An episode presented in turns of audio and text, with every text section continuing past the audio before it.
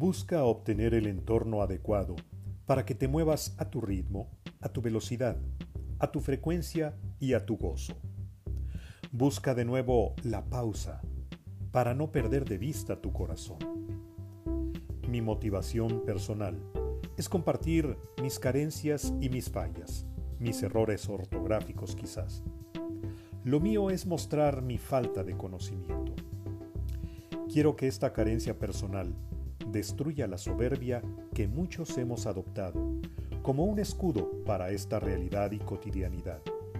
Nuestra protección para la competencia constante, férrea, feroz y muchas veces desgastante. Concurso vano que logra que olvidemos a qué temperatura nos gusta el café. Nos hace creer poco en lugares para descansar. Nos vuelve ciegos frente a la montaña. Es cierto que nos engrandecemos entre menos necesitamos. Nos enriquecemos entre más completos podamos ser, con la cantidad limitada que se nos da.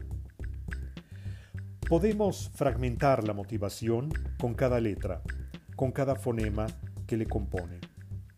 Al fragmentarlos, nos daremos cuenta de que el cielo es el límite.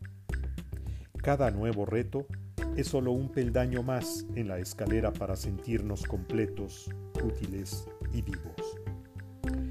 Vivir, gozar, amar, reír, hacia esto corre, hacia esto busca tu descanso. Si puedes llegar, permite que te acompañen. Si puedes, no te detengas. Ahora, ¿estas palabras cobran más sentido? Este es un fragmento del audiolibro Sin Sentido, lectura para la reflexión que propone sentido en tu vida, del autor Gibran Sarkis.